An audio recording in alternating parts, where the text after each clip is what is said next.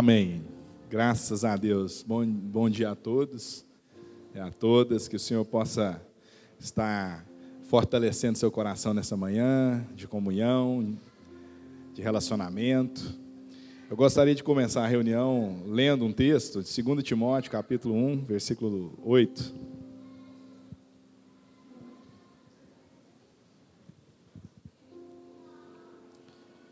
Vamos meditar nesse texto, se você tem aí a Bíblia em mãos.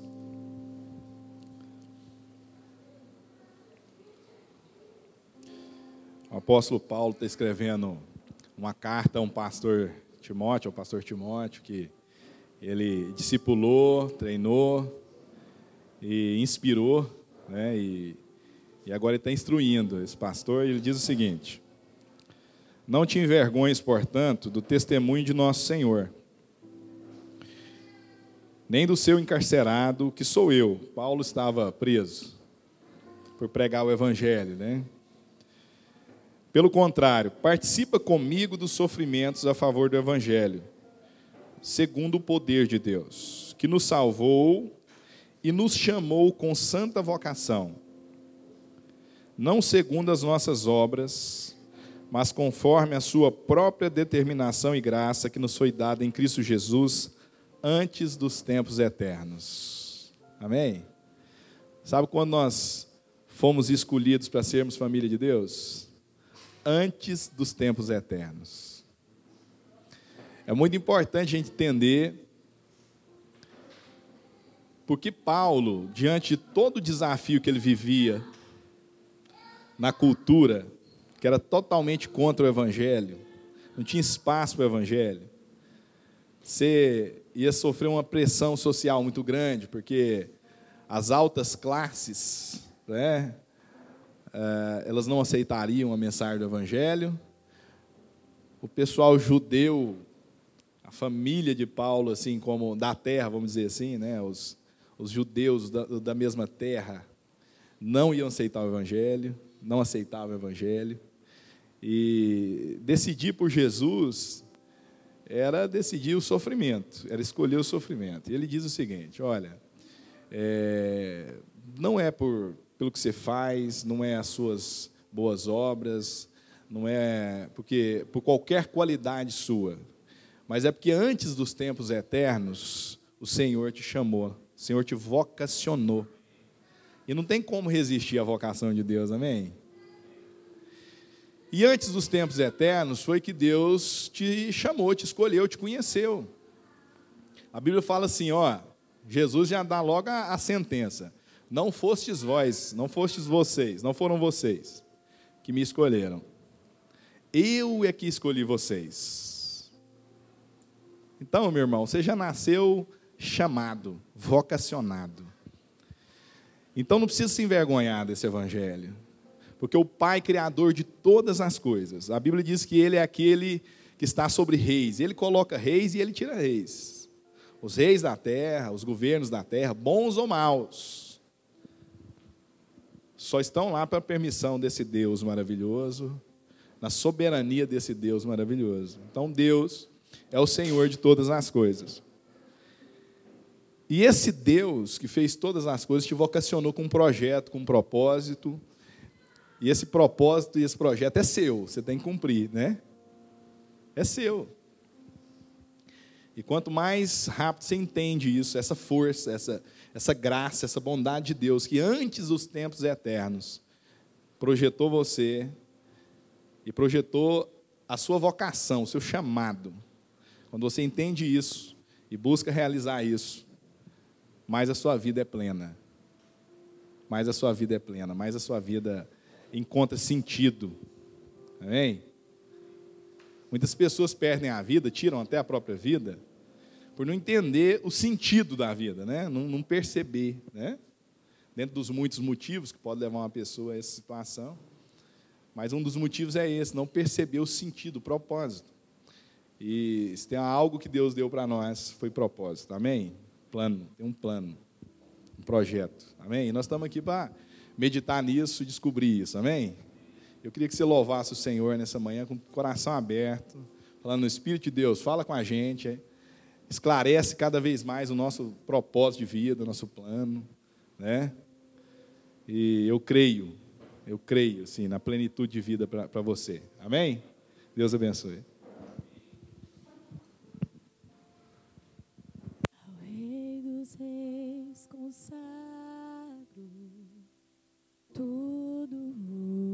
Sou. De gratos louvores transborda o meu coração.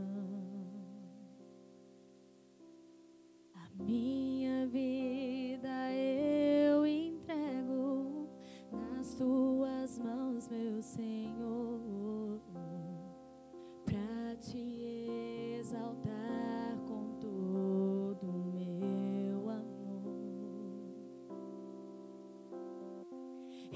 te louvarei conforme a tua justiça e cantarei louvores, pois tu és altíssimo. Celebrarei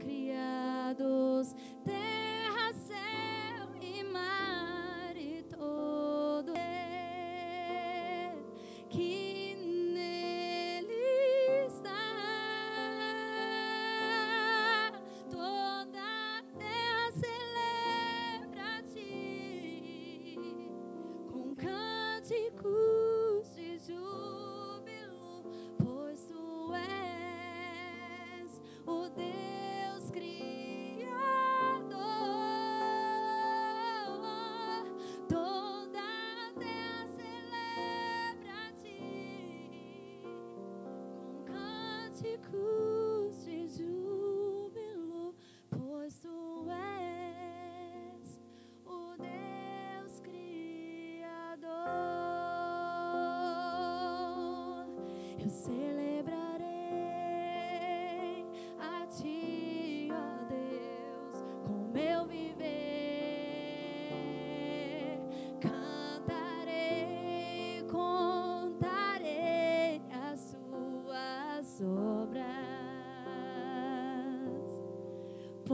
pois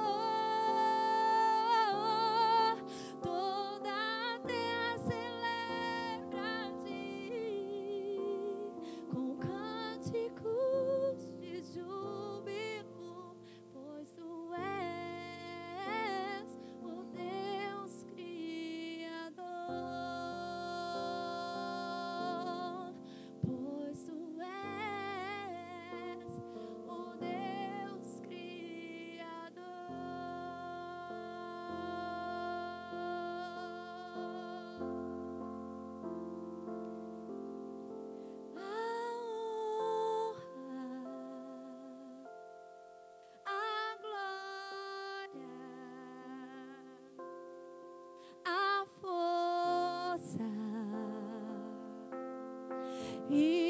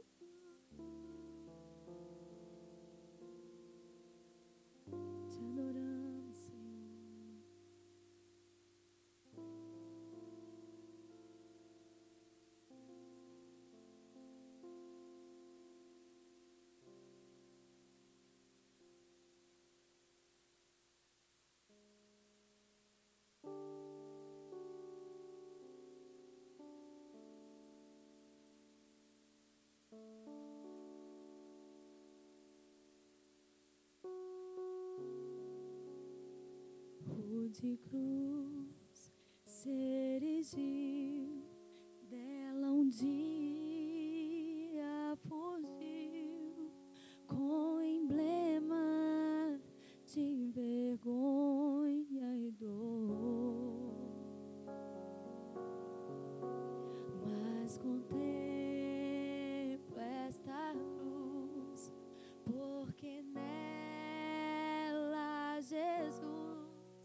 voz, deu a vida por mim,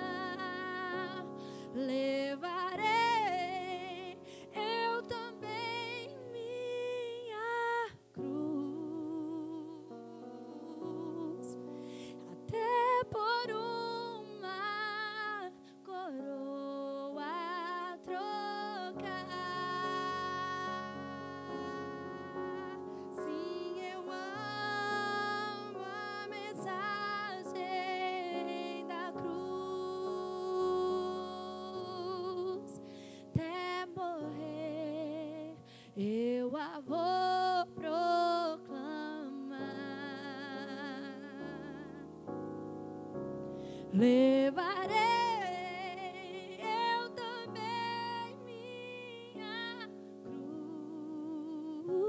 cruz, até por uma coroa trocar.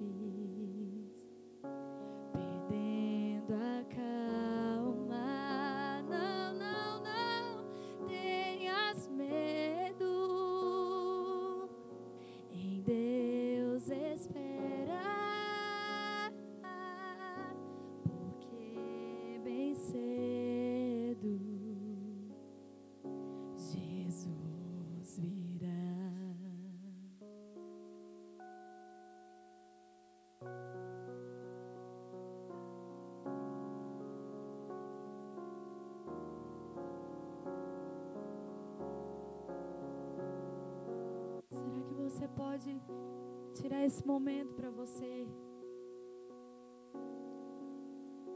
Orar ao Senhor.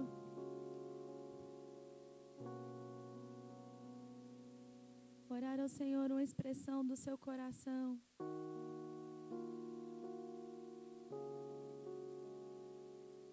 Que se você precisa de falar para sua alma que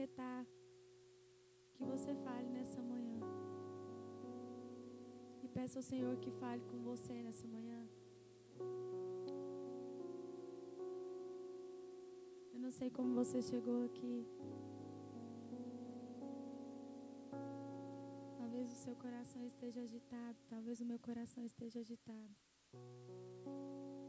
Mas que nós possamos agora parar e ouvir a voz do Senhor nesse lugar.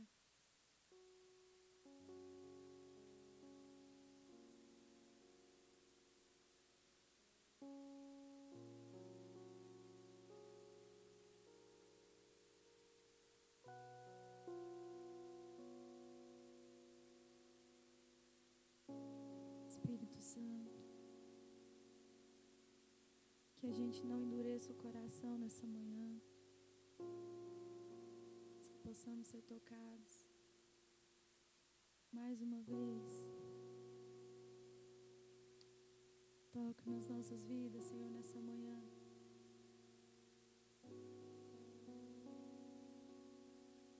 E renova as nossas vidas.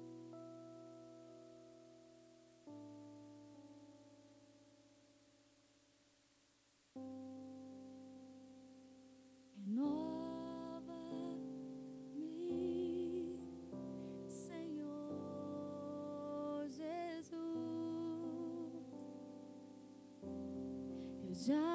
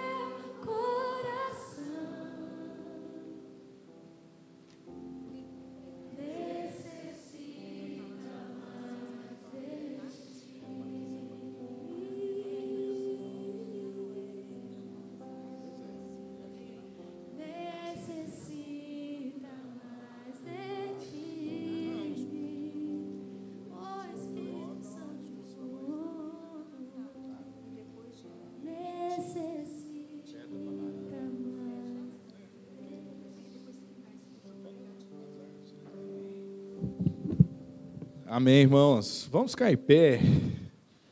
Eu gostaria que a gente orasse ao Senhor.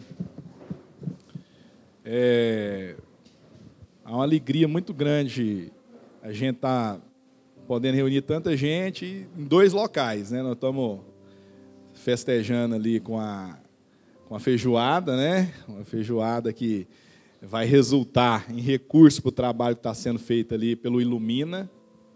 A gente tem um projeto aqui em Aparecida, de transformação, com muita gente que está envolvida nesse projeto. Né?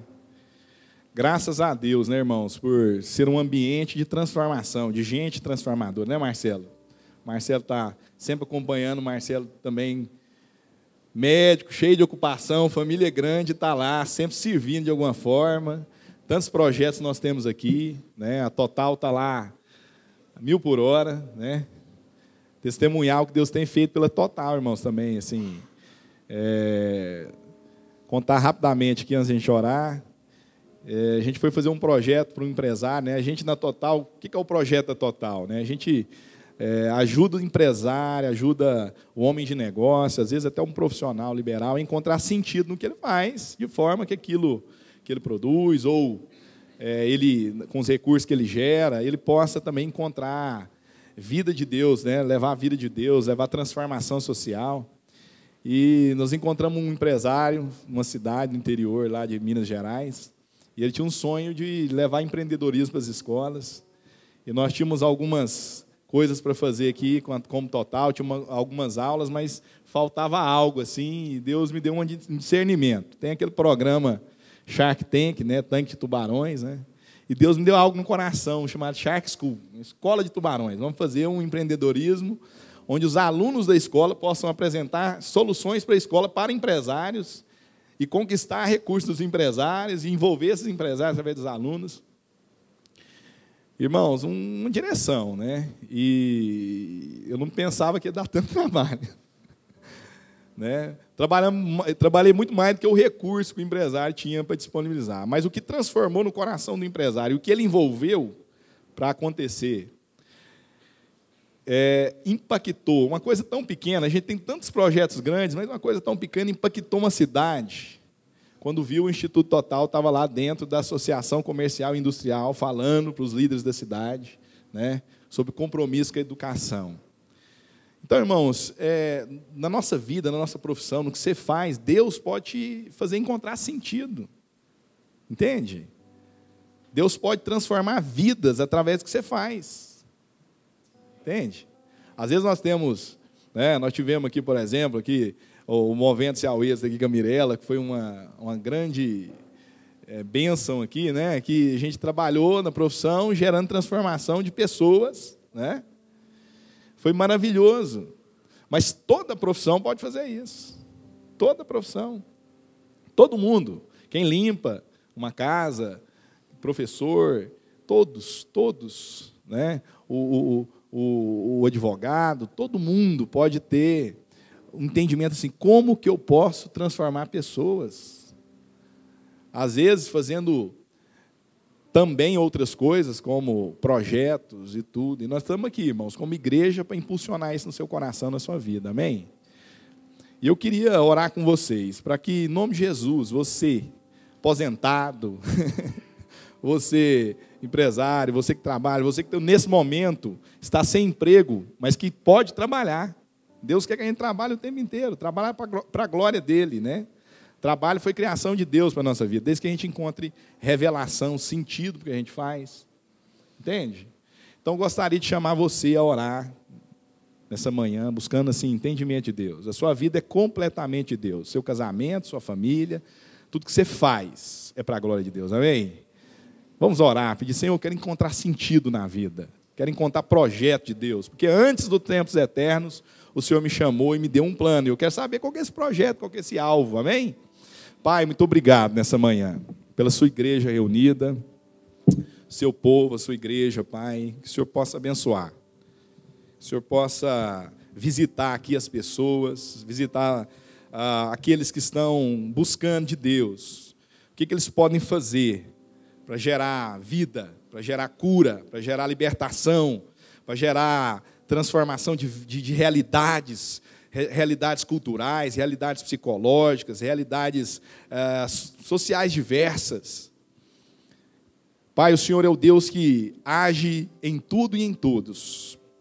O Senhor é o Deus que cria todas as coisas. O Senhor é o Deus que transforma todas as coisas. Eu sei aqui que tem pessoas que estão angustiadas, tentando entender qual a vocação. O Senhor é aquele Deus que faz o pai entender que a vocação dele é ser pai, como Deus é pai. O Senhor é o Deus que faz o filho entender que a vocação dele é ser filho como Jesus foi filho.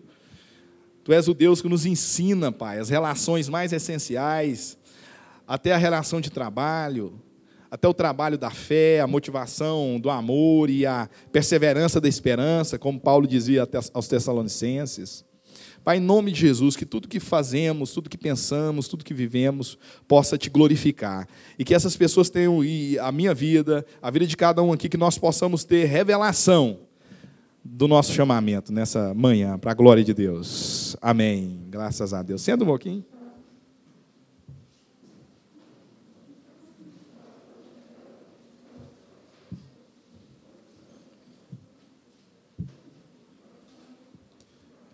Eu confesso para os irmãos que eu apaixonei na cantora. Minha esposa, Harriet, né? E somos casados há quase 10, né, amor? Vai fazer 10 agora. Somos pai, pais do João Vitor da Valentina, né? Sou pastor do Ministério Sal da Terra. E é uma alegria sempre estar aqui também como representante do Instituto Total, né?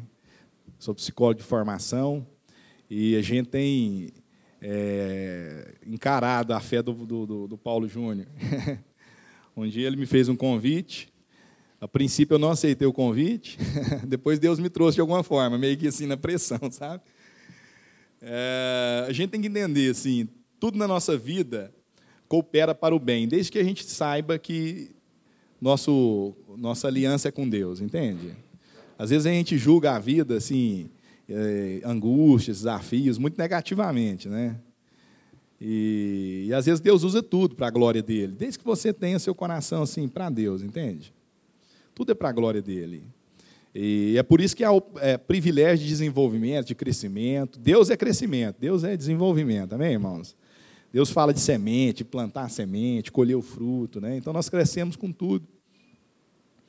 E pastor de uma congregação, vim aqui é, honrar a fé do irmão também. E, graças a Deus, criei junto, disse amém para a fé dele, no segundo momento, né?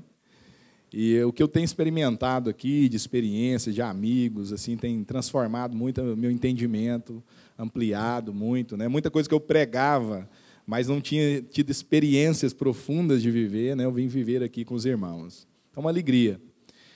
E nessa noite eu queria compartilhar, nessa manhã, né? A gente prega muita noite, fica noite na cabeça. Nessa manhã eu gostaria de compartilhar uma, um testemunho, uma palavra, uma mensagem, né? Sobre a nossa fé. É, a gente percebe muitas pessoas que vivem a experiência religiosa, vivem a sua crença de uma forma muito é, produtora de dores, de angústias, de frustrações. É, desde que surgiu os pensadores aí da, a, da alma, da mente, a partir da ciência, né? porque a gente já pensava isso, né? os homens pensaram isso sempre, mas desde que a ciência tentou compreender a alma, compreender ah, o que o Freud chamava de inconsciente, ou que alguns vão chamar de subjetividade, né?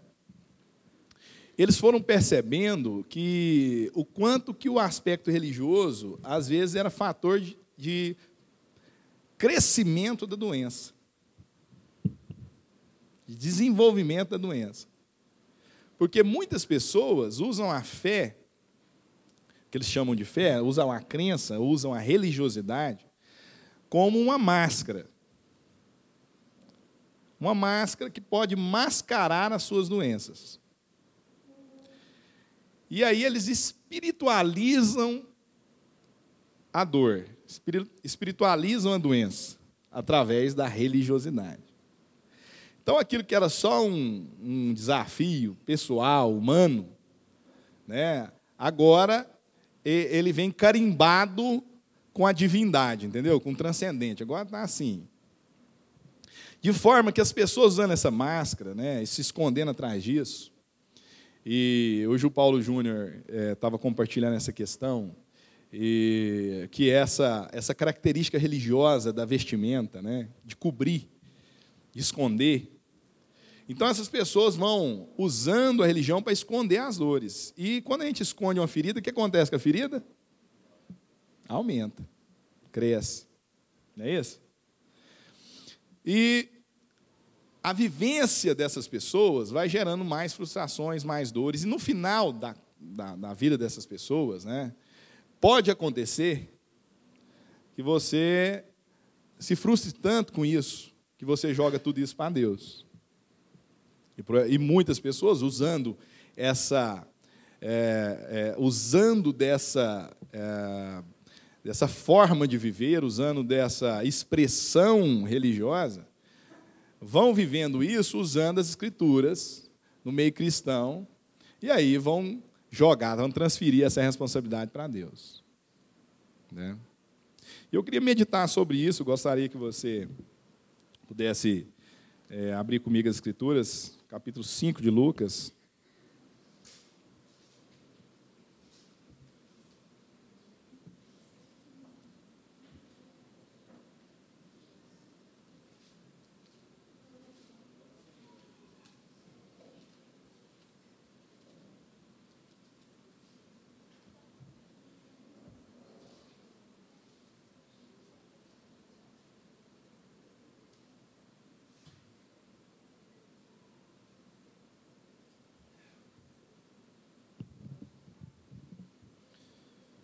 Vamos falar da pesca maravilhosa. Diz assim o texto: Aconteceu que ao apertá-la a multidão para ouvir a palavra de Deus, estava ele junto ao lago de Genezaré, mar da Galileia, né?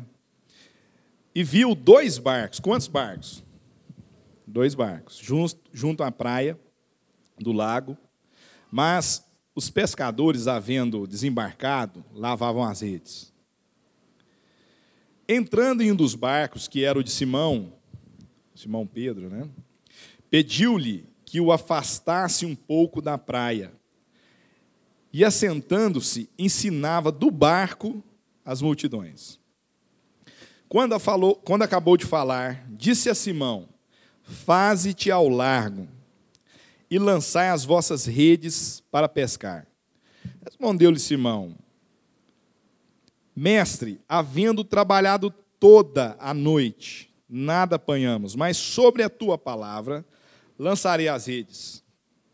Isto fazendo, apanharam grande quantidade de peixes e rompiam-se-lhes as redes.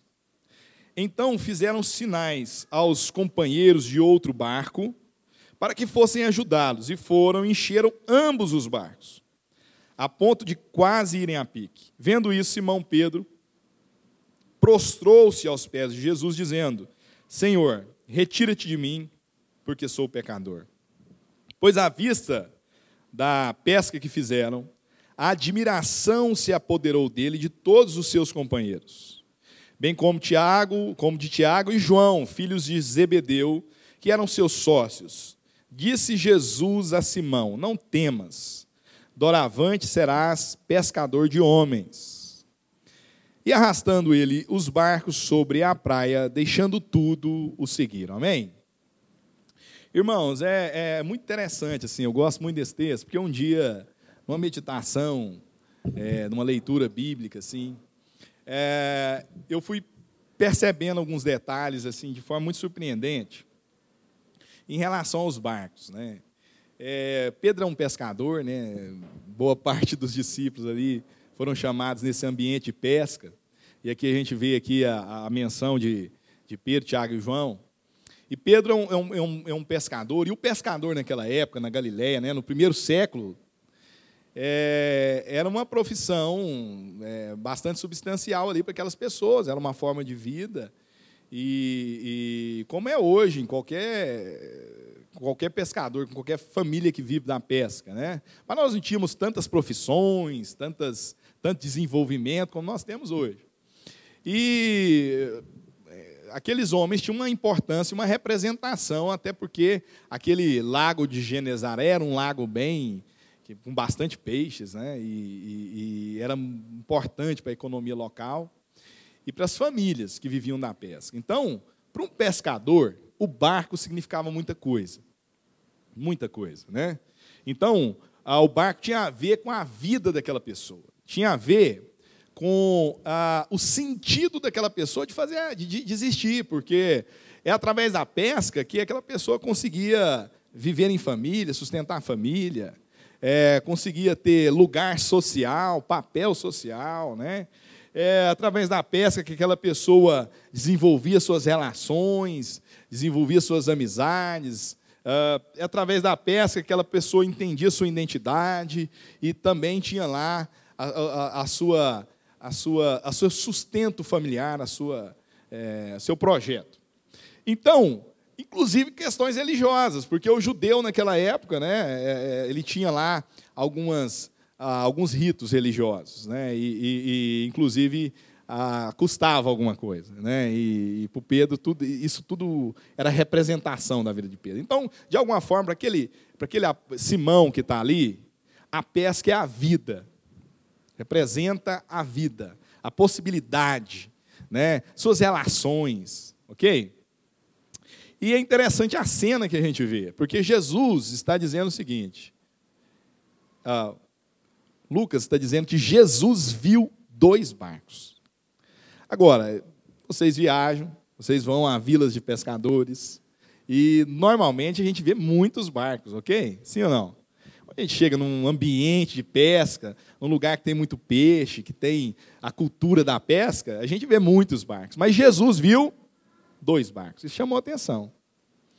E meu coração, né, meditando nas escrituras, poxa, dois barcos. E dois é um número nas escrituras que tem uma, um significado, né?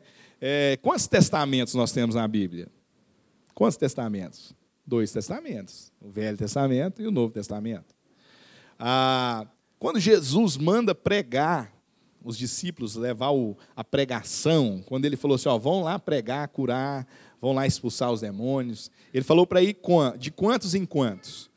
Ó, vocês vão testemunhar de dois em dois. As escrituras dizem que a palavra do testemunho é uma palavra como uma espada. De quê? De dois gumes. Né?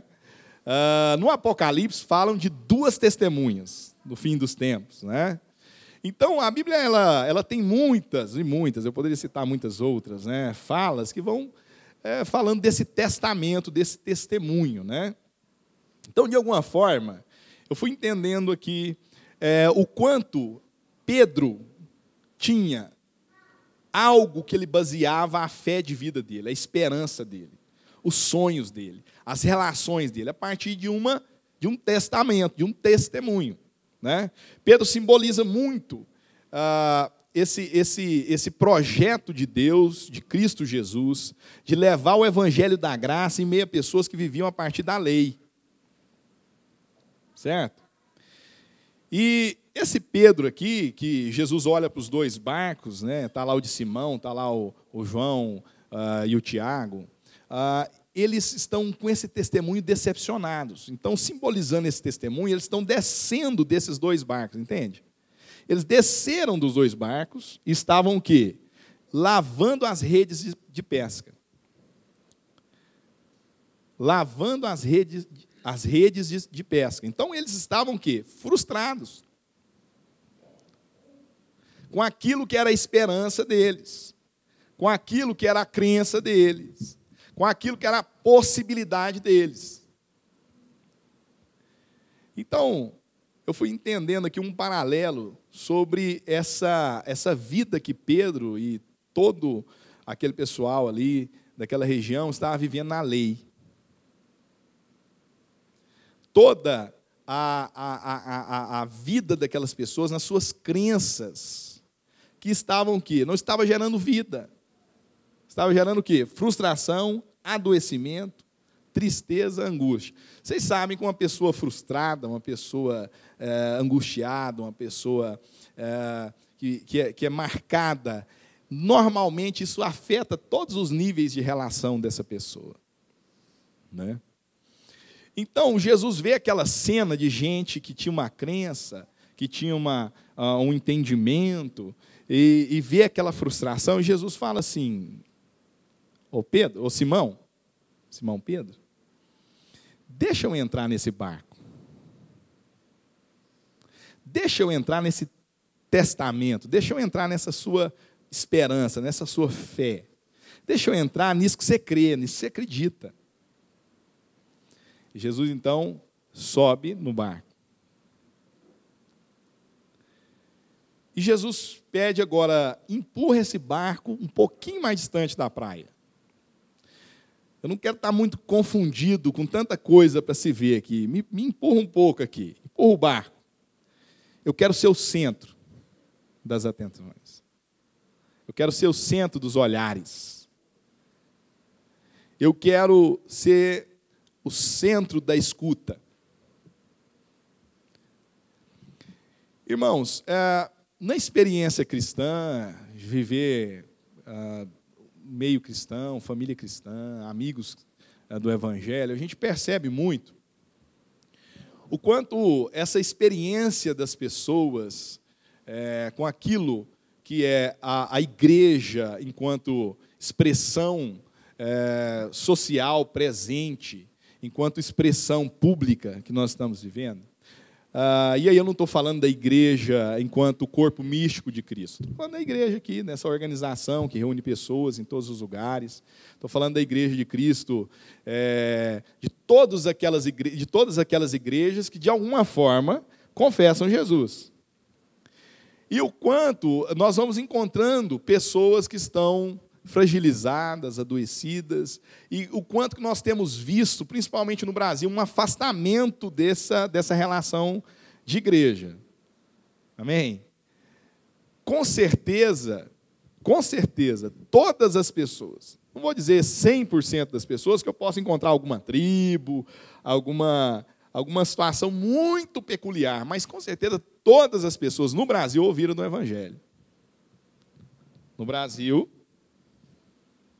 Brasil, nós não carecemos uh, do, que muitas, do que muitos países carecem. Né? Hoje estávamos aqui de manhã com um missionário que tem feito trabalhos, né? falou aqui de China, de Índia, lugares que você encontra muitas pessoas que nunca ouviram falar do nome Jesus. Mas no Brasil, nós não temos esse problema. O nome Jesus, a pregação, já chegou na casa de todo mundo. São pessoas que nasceram num lar católico, são pessoas que nasceram num lar evangélico, são pessoas que viram na TV, né? são pessoas que ouviram na rua, passou aquele carro de som barulhento, né? incomodando, acordando assim todo mundo. Mas você não vai conhecer ninguém da sua relação que não tenha ouvido sobre Jesus. Porém, você vai também encontrar nas suas relações muita gente as quais o Evangelho e Jesus e a pregação não faz sentido algum. Sim ou não? Não faz sentido algum. Não faz transformação nenhuma. Não traz vida. São pessoas que estão falando de uma vida que elas não têm. Falando de uma expressão que elas não têm. Muitas já se afastaram, outras estão empenhadas em ações, em posturas, em dedicações muito intensas. Pessoas que dedicam, que oram, que quase que lutam com Deus, buscando algo de Deus e não encontram. Encontrei uma pessoa ontem e ela estava toda frustrada com a igreja, né? Com a igreja, com esse com essa expressão social que a gente tem de igreja. Ó, oh, eu nasci no meio de igreja, mas minha vida não resolve. Minha vida está toda travada. Na hora ó, Deus deve ter alguma coisa comigo. Deus gosta de outros e não gosta de mim. Deus tem compromisso com fulano, com Beltrano.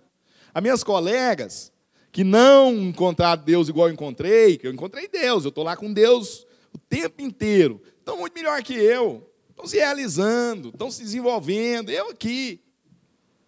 Então é o seguinte, eu não quero mais fazer parte desse negócio. Não quero mais, estou chateada, estou decepcionada. E aí a gente vê, irmãos, o que tem gerado essa experiência. O que, que essa experiência tem resultado na vida das pessoas que não conseguem ultrapassar o âmbito da religiosidade, o âmbito do mascaramento das dores, o âmbito de tapar né, as feridas sem tratá-las, e aí o que a gente tem? Infecções profundas, de não encontrar no Evangelho sentido, razão. Então, nós vemos aqui Jesus assistindo essa cena, e Jesus dá uma pede, percebe uma solução e fala: deixa eu entrar nisso que você acredita. Deixa eu ser o centro das atenções disso você acredita. Me escuta, me ouve. E quem é Jesus, irmãos? Jesus é o Cristo. Essa é uma compreensão que a igreja às vezes vai abandonando. Na sua religiosidade, às vezes, uh, os ambientes da igreja está perdendo a espiritualidade. Está perdendo a espiritualidade, não está entendendo a profundidade da espiritualidade, vivendo agarrado na sua religiosidade. Quem é o Cristo? O Cristo é o ungido, é o Messias. Então Jesus chega como o Messias prometido, que é o Cristo, que é o ungido. Ungido para quê? Para ser sacrifício por todos nós, para nos re reconciliar com todas as coisas. A Bíblia diz, primeiro, é, no 2 Coríntios capítulo 5, que Cristo Jesus foi a resposta de Deus para aqueles que eram inimigos de Deus. A Bíblia diz que o homem, a partir do pecado, se tornou inimigo de Deus. Imagina, vamos pensar ambientes de inimigos de pessoas que por algum motivo se odeiam. Entende? Porque o pecado, irmãos, o pecado nos separou totalmente de Deus. E nos colocou no lugar de afronta de Deus. Nos tornamos inimigos de Deus. A Bíblia diz, em Romanos, no capítulo 3, que não há ninguém que queira Deus. Não há ninguém que busque a Deus, não há nenhum sequer. Ninguém quer Deus de verdade. Porque o Deus que existe é o Deus projetado. São pessoas projetando fragilidades e construindo um Deus que parece com elas. São as imagens. Salmo 115. Salmo 115 fala de imagens. Que aqueles que fazem imagens para adorar, se tornam parecidas com suas imagens. Mas a gente também faz imagens mentais de Deus. A gente pode ir lá e construir um Deus que nos agrada, que nos atende, que faz nossa vontade, que trabalha para a gente. A gente pode fazer isso, ir lá e confeccionar um Deus, como a gente também pode fazer isso no coração e na mente. E aí a gente confecciona um Deus muito parecido com a gente, muito parecido com a nossa história, muito parecido com um pai que a gente teve, muito parecido com muita coisa, e que está ali para trabalhar para a gente, mas que a gente projeta nele também todas as nossas dores, frustrações. E Jesus veio como resposta do próprio Deus, né? porque nós cremos no Deus único, que são três pessoas, três centros de personalidade. De, de personalidade. É o Pai, o Filho e o Espírito Santo, que a Bíblia diz que são um só, em essência. É uma essência, é um Deus, porém expresso no, na pessoa do Pai, na pessoa do Filho, na pessoa do Espírito. E o Filho de Deus veio ao mundo, se encarnou em Jesus, como Jesus, para ser o Cristo, para ser o sacrifício que tomaria o nosso lugar na justiça de Deus contra o pecado, na cruz, e através do seu sangue traria paz do homem com Deus. Nós estaríamos agora amigos de Deus. A Bíblia diz que através de Jesus Cristo, de inimigos de Deus, de objetos da justiça de Deus, que era merecida, Deus, já antes da criação do mundo, presta atenção que o apóstolo Pedro, esse mesmo Simão, vai falar na sua carta, que a cruz de Cristo, o sangue do Cordeiro, já era uma, decisão de Deus, já era conhecido por Deus antes do mundo ser criado. Porque sabendo Deus que a natureza criada é falha, que nós romperíamos com Deus, ele providenciou a graça dele, o seu filho, que viria como homem em Jesus, se encarnaria. No princípio era o Verbo, o Verbo era Deus, o Verbo estava com Deus, Deus fez carne e habitou entre nós. E nós vimos o que? A sua glória. Ou seja, o próprio Deus na terra, substituindo o homem na própria justiça do próprio Deus, para que sofresse a nossa morte, a nossa punição, e nós pudéssemos agora ter a sua vida e viver o benefício da sua vida. Isso é graça. E essa espiritualidade da graça que nos reconcilia com Deus, não, 1 Coríntios, 2 é, Coríntios 5, nos reconcilia com Deus, mas também com a natureza, também com as relações e com todas as coisas. Há uma reconciliação.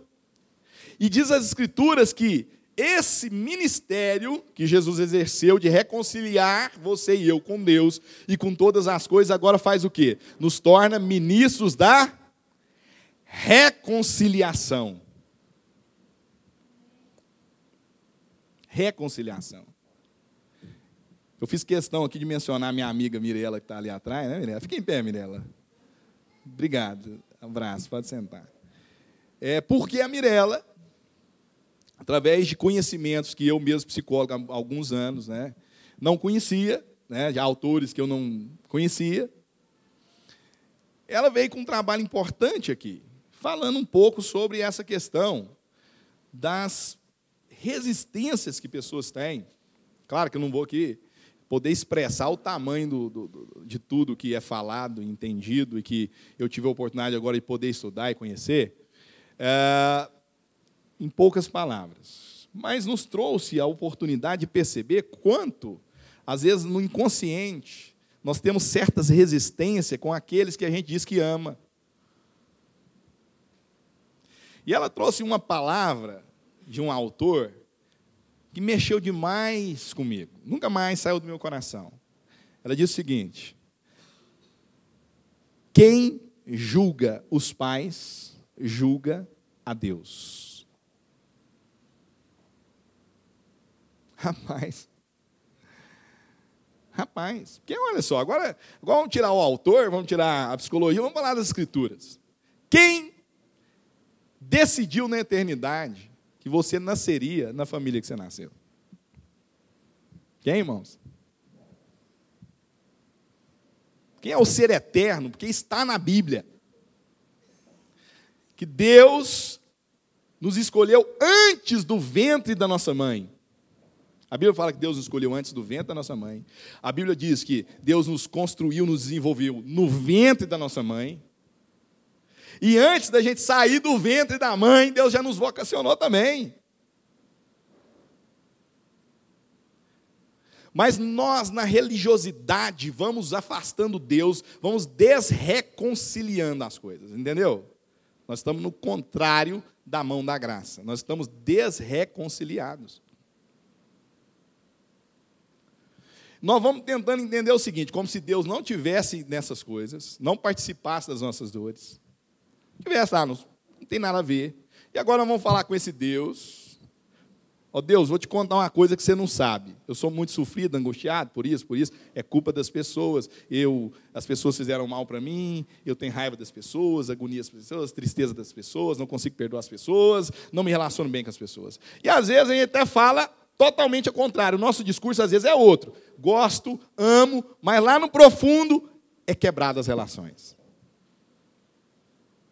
Entende? Um exemplo.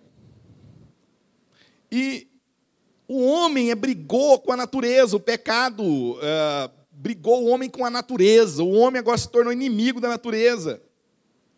Temos problema com a natureza.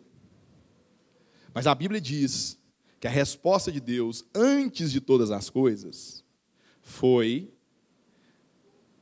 trazer Cristo Jesus para esse mundo, revelar Cristo Jesus, para que pelo sangue, pelo sofrimento, pela angústia, agora nós pudéssemos viver a vida de Deus, que é o Criador de todas as coisas. O Espírito de Deus, já antes da criação, pairava sobre o globo da terra. Interessante isso, né? Isaías já chamava a terra de globo. Então, o Espírito de Deus já pairava, o Espírito de Deus já pairava lá no Gênesis 1 sobre a terra, sem forma, vazia. Para fazer o quê? Para trazer luz. E trazendo luz, trazer sentido. Amém? E em Cristo Jesus, agora nós somos devolvidos para essa reconciliação com Deus. E reconciliados com Deus, estamos reconciliados com tudo e todos. Amém? E esse é o processo que Jesus traz para nós. É isso que precisa acontecer na nossa é, experiência religiosa. Nós precisamos trazer o quê? Cristo para o centro. Cristo precisa entrar no nosso barco. Cristo precisa entrar na nossa fé. E a nossa fé agora precisa ser a fé em Cristo. A Bíblia diz que é em Cristo que todas as coisas, Efésios 1:10, todas as coisas vão convergir para Cristo. Todas as coisas, todas, são todas? Todas vão encontrar sentido e revelação em Cristo Jesus. Todas as coisas estão reconciliadas. Agora já não há mais separação entre ambientes. Olha, ser espiritual é falar, é rezar.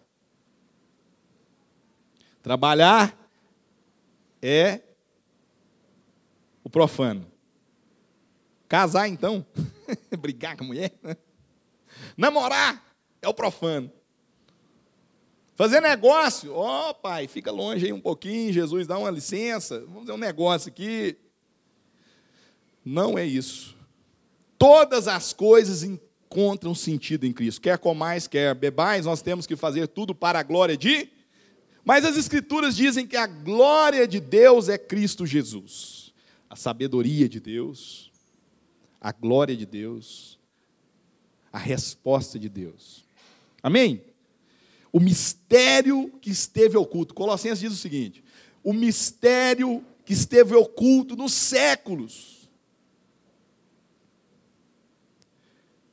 Agora se tornou revelado. Coríntios vai dizer: o Espírito Santo, que conhece o segredo e os mistérios do Pai, revelou o mistério. Qual é o mistério? Cristo. E Colossenses diz: Cristo em nós, a esperança da glória. Amém?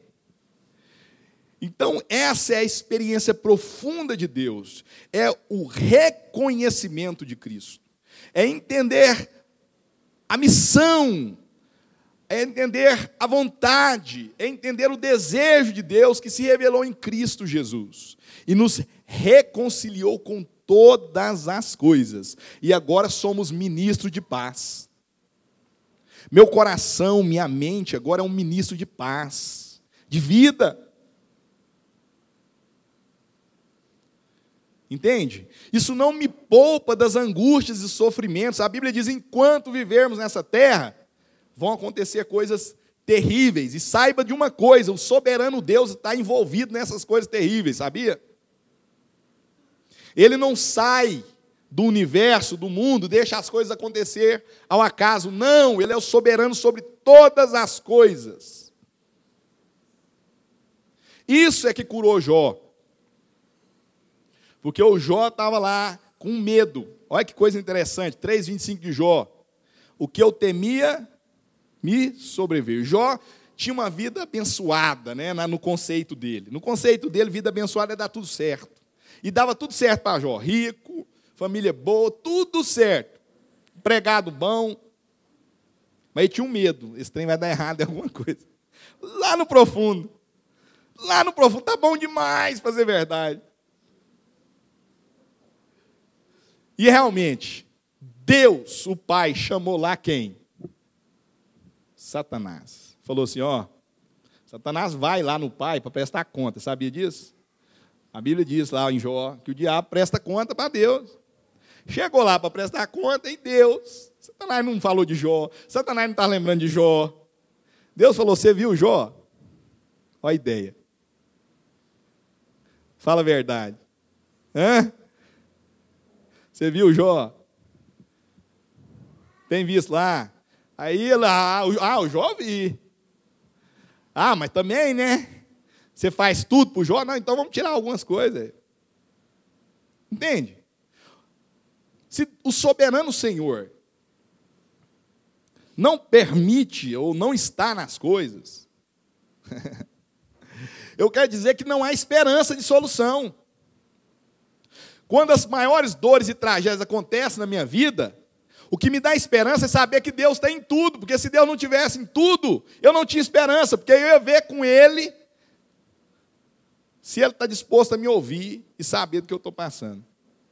Mas quando eu começo a perceber que Deus, o soberano Senhor, está em todas as coisas, Ele é soberano sobre todas as coisas, não cai uma folha de uma árvore sem a permissão dEle, aí eu tenho esperança, sabe por quê? Porque todas as minhas dores, angústias, é, todas as, a, a, a, as surpresas dolorosas, tristes da vida, pode encontrar um sentido lá na frente e encontrar uma um, um porquê. Um dia eu estava todo, né, tentando reconstruir tudo que eu tinha vivido durante uh, mais da metade da minha vida, contando de agora, que vou fazer 40 anos, estou com 39 anos. Uh, eu estava vivendo essa experiência, sabe, de frustração, de chateação, e tentando refazer esse conceito. E pessoa muito importante, isso foi até a vida do Paulo Júnior, muitos anos atrás. e eu tentando assim, ah, mas por quê, por quê? Porque de repente eu entro na sala e tinha um programa de televisão, que era na TV, era na TV aberta, tinha um programa de televisão de uma pregadora. Né? Eu não vou saber contar exatamente como foi, mas a experiência está marcada no meu coração. Não vou usar as mesmas palavras. Mas é uma pregadora, chama Joyce Meyer, que alguém conhece. Essa mulher, assim, pelo menos lá no vídeo, você vê lá, assim, um, um público, assim, um ginásio, um estádio, não sei o que é aquilo, é muita gente. E se você vê também lá nos programas que ela passava, vários projetos de transformação em várias nações. E ela tem muitos livros. Eu não li livros dela, mas ela tem muitos livros. E esses livros já foram traduzidos em vários lugares. E eu chegando lá nessa sala, nessa época, entrando na sala da minha casa, né, não era casada ainda, era muito tempo atrás, ela estava falando a seguinte coisa: Gente, quando vocês me chamaram ao palco, vocês me chamaram falando tudo que eu fiz. Vocês me chamaram falando assim, lá vem a Joyce Maia, pregador em muitas nações, não sei quantas nações, já foi em não sei quantos continentes, já escreveu não sei quantos livros, não sei traduzidos em não sei quantas línguas. Vocês falam tantas coisas de mim. E no processo de caminhada para cá, eu lembrei, lembrei de uma coisa, mais ou menos assim, eu vou tentar me aproximar do que ela falou.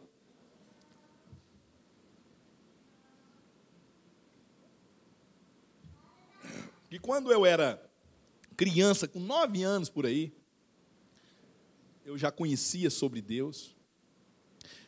E eu fiz uma oração. Eu lembro que eu fazia uma oração. Deus, faz parar. Sabe o que era o parar, irmãos? Era o pai abusando da filha sexualmente. É fortíssima a história. Que ela pedia para o pai para aquilo parar. Para Deus, né? Deus, tem que parar né? Criança, pedindo aquele pedido. Aí ela fala o seguinte: eu primeiro fiquei impressionado, aquilo foi muito forte para mim, e, e, ela fala o seguinte: é, e sabe o que, que Deus fez? Aí eu, minha cabeça foi lá na frente. Mandou um raio em cima desse cara. Primeira, né? Aquele momento de crise, aquela coisa toda. Mandou um raio. Não, fez a mãe dela, dela entrar na hora e chamar a polícia. Matou o cara do coração. Fez alguma coisa. Sabe o que Deus fez por mim? Só não me deixou morrer. Eu abri os olhos, meu Deus. Isso continuou até que eu consegui, eu mesmo, evitar isso, sair disso, já era grande. falei, meu Deus. Aí ela falou assim: sabe por quê? Aí nessa hora eu quase entrei da televisão.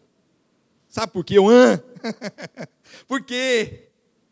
Para que hoje uma mulher abusada pelo pai, sofrida, angustiada, destruída nas suas emoções, pudessem hoje estar aqui, pregando para vocês todos, e você pudesse ter esperança.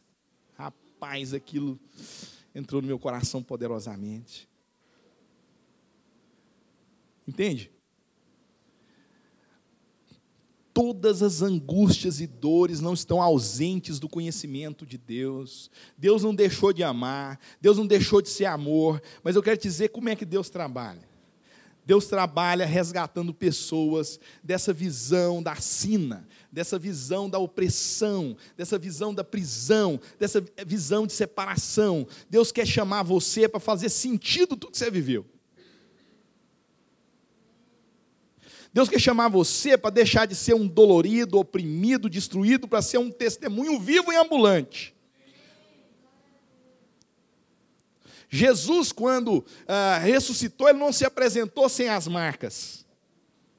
Porque aquilo foi humilhante demais. Ficar nu, pelado, machucado, na frente da mãe, na frente dos amigos. Era um pênis exposto na cara da mãe ali, da família, dos amigos todo machucado, todo marcado, pregado numa cruz. Sem a cuequinha que os religiosos colocam. Todo agredido. Ficou ali horas na mão de gente que sabia que era treinada em fazer humilhação e agressão sem matar. E agora tem que carregar um pedaço de cruz e vai lá para a cruz, ser exposto. E aquelas feridas, aquelas marcas, socialmente, era o quê? Humilhação, vergonha. Certo? Porém, quando ele ressuscitou, ele podia parecer brilhante, maravilhoso. Sabe o que ele apresentou? Falou: Olha aqui a ferida. Olha aqui do lado a ferida. Sou eu mesmo. Porque aquilo que era vergonha agora é testemunho. A partir do momento que Jesus, o Cristo, aquele que sofreu todas as dores para nos dar o, a direção, para dizer para nós a esperança, e a esperança está em Deus, o Pai, e no seu Filho Jesus Cristo. Jesus é o símbolo daquele que, tendo toda a oportunidade de odiar, de culpar e de julgar, ele decidiu pela reconciliação. E para isso ele trouxe o sangue do Cordeiro para nós. Aí você fala, mas é impossível, eu também acho. Mas o Espírito Santo de Deus, quando Jesus chega aos céus, ressurreto, Cristo, ó, se apresenta diante do Pai. A Bíblia diz que o Espírito Santo veio e o Espírito Santo veio sobre toda a carne. E a Bíblia diz que aqueles que creem em Cristo Jesus, o Espírito Santo agora torna um só espírito de, com ele, de forma que aquele que habita em mim, no meu interior, é Deus, a identidade de Deus, a natureza da divindade. Colossenses tem uma versão na linguagem de hoje que eu acho linda, né? É, que fala que é, Cristo, lá em Colossenses 2, é, 8 e 9, vai falar, 9 e 10, não sei, vai falar o seguinte: Cristo tem toda a natureza de Deus, mas nós que estamos em Cristo temos também a mesma natureza da divindade. Olha que coisa linda, poderosa.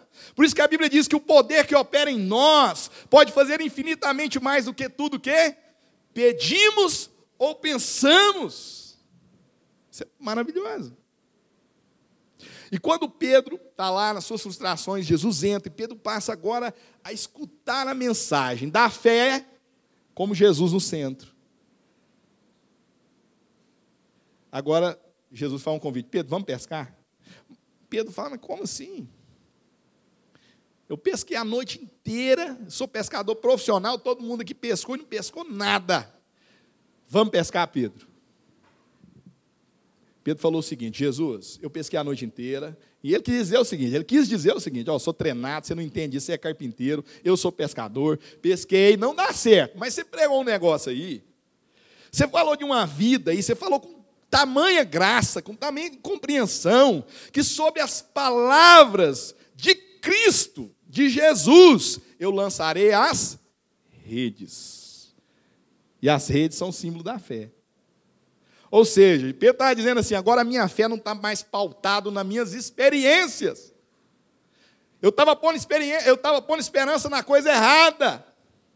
Agora, ouvindo, há um novo sentido. E lançando as redes, o que acontece? Ele pesca grande quantidade de peixes. Mas para isso ele teve que aprofundar. Jesus falou: olha, vamos, vamos para profundo, né? A gente precisa aprofundar em Cristo, irmãos. Nós precisamos aprofundar no Evangelho. Nós precisamos sair do raso. E nós temos que ter experiências com Deus mais profundas, de forma que a nossa fé seja curada. E aquilo que está invisível, encoberto, agora seja trazido à luz pela nossa fé. Porque todas as bênçãos nos foram dadas em Cristo Jesus, nos lugares celestiais. Efésios nós fomos abençoados com toda sorte de bênçãos nos lugares celestiais.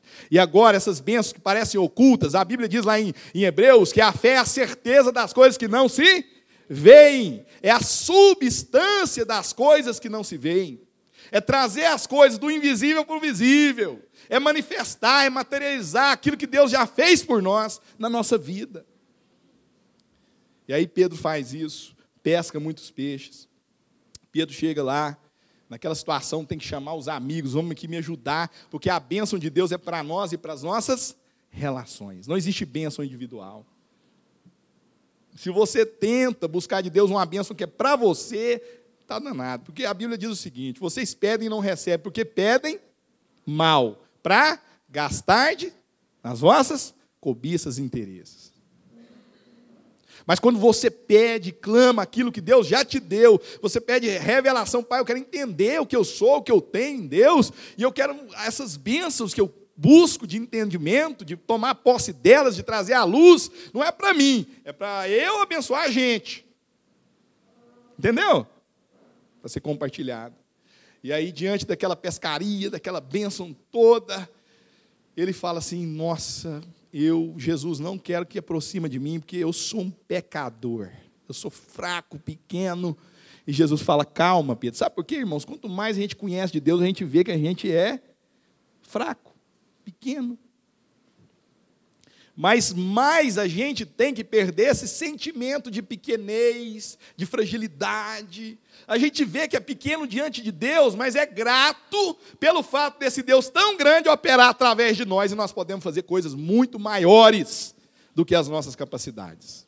A fé é Deus, é, é, é a operação da nossa, da nossa consciência, do nosso conhecimento de Deus para fazer coisas maiores do que nós. Amém? Nós fomos chamados para fazer coisas que a gente não dá conta mesmo.